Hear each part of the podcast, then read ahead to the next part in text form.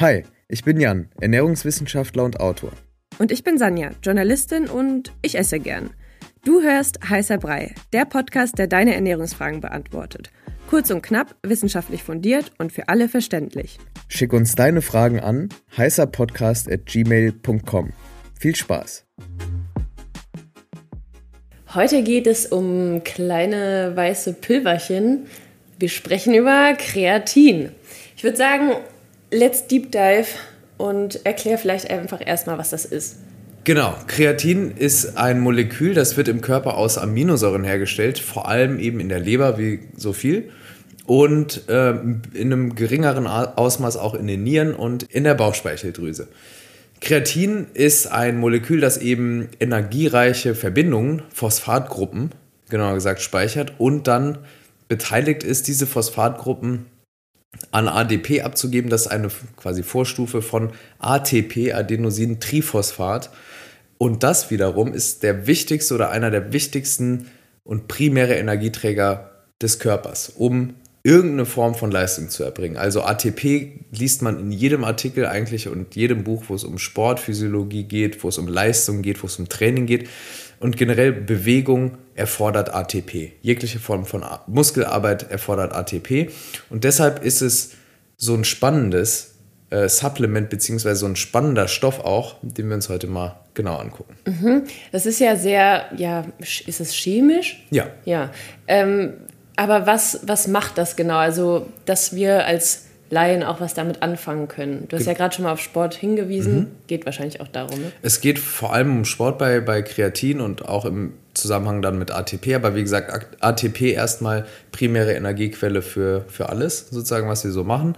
Und ähm, am besten erforscht ist es tatsächlich im Kontext von Kraftsport und Muskelzuwachs bzw. Muskelkraft. Ich glaube, daher kennen die meisten das auch. Genau, daher kennt man das Ganze auch und Kreatin, Monohydrat bzw. Kreapur bzw. irgendwelche anderen Formen, die man so auf dem Markt findet, sind sehr, sehr, sehr beliebte Supplements, gehören wie gesagt, zu den am besten erforschten Supplements, also da weiß man auch, ähm, Kreatin bringt auch wirklich was, wenn es um Kraft geht.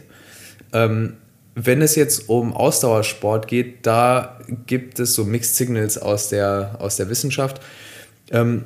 Im Endeffekt kann man sagen, dass es immer dann, wenn es um Schnellkraft geht, also Sprints, kurze Läufe zum Beispiel oder Sprints auch im Bereich Radfahren, Rudern und so weiter, also Schnellkraft, dann ist es auf jeden Fall nützlich und hilfreich. Wenn es dann darum geht, lange Läufe, ähm, da ist, sind dann andere Energiesubstrate spannender, beziehungsweise da spielt Kreatin wohl eine kleinere Rolle, aber wie gesagt, Krafttraining, Kraftleistung und so weiter, da ist es schon super relevant. Ähm, wo Kreatin auch noch, und das finde ich sehr, sehr interessant, äh, eine Rolle spielt, ist so bei der geistigen Ermüdung, bei der insgesamt geistigen Fitness. Also es gibt auch einige Studien, die darauf hindeuten, dass Kreatin auch für ähm, Mental Health nicht direkt, aber für geistige Leistungsfähigkeit eine wichtige Rolle spielt. Und deshalb finde ich, ist es ein super spannendes, ähm, super spannender Stoff, den man sich mal genauer angucken kann. Mhm. Und äh, du hast ja gerade eben schon Supplement gesagt, aber kann man das auch durch die Nahrung aufnehmen? Oder wo ist das drin? Genau, also man kann Kreatin, wie gesagt, wenn wir uns äh, überlegen, das wird aus Aminosäuren hergestellt im Körper, dann weiß man, es ist in Fleisch enthalten, auf jeden klingt Fall. Klingt verdächtig nach Fleisch. Klingt nach Tier. Also wenn man Fleisch isst, dann nimmt man auch gewisse Mengen Kreatin äh, zu sich. Wenn man jetzt vegetarisch, vegan unterwegs ist, dann eher weniger. Und egal wie man sich ernährt, kann es sinnvoll sein, die Ernährung noch zu ergänzen mit einem Supplement. Ähm, es, also wenn man supplementiert mit Kreatin, sollte man vielleicht noch wissen, dass es, gerade wenn man eine Diät macht oder auf sein Gewicht achtet aus irgendeinem Grund, weil man zum Beispiel im Wettkampfbereich irgendwie eine bestimmte Gewichtsklasse halten muss, dass es bei Kreatin-Supplementierung zu Gewichtzunahme äh, kommen kann.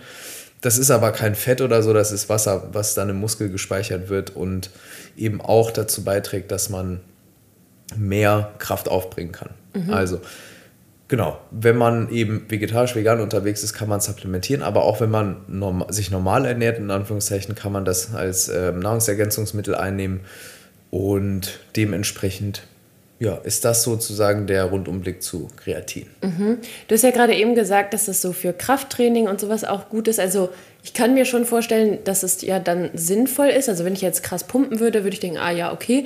Aber wenn ich jetzt so ganz normal moderat Sport mache, würdest du sagen, ist es dann auch sinnvoll? Oder ist das jetzt eher, richtet sich das eher an Leute, die ja wirklich den Fokus so auf Sport legen? Also, ist eine gute Frage. Also, ich sag mal so, ich kenne es zumindest in der Form, dass wenn man Sport macht, dass man dann ja auch in irgendeiner Form eine Leistung bringen will. Also auch wenn man jetzt nicht auf einen Wettkampf hintrainiert, will man ja trotzdem, wenn man jetzt ins Gym geht oder zu Hause irgendwie Push-ups macht, will man ja in irgendeiner Form besser werden. Ja, stimmt. Und da hilft einem Kreatin schon und aber auch, wenn man ich sag mal, einen anstrengenden Job hat oder viel lernt für die Uni, für die Schule oder irgendwas, dann kann Kreatin auch helfen, das Gedächtnis zu verbessern, aber wahrscheinlich nur dann, wenn man einen Kreatinmangel hat. Mhm. Zum Beispiel, wenn man eben vegan oder vegetarisch unterwegs ist. Okay, und wie stellt man das fest? Durch einen Bluttest?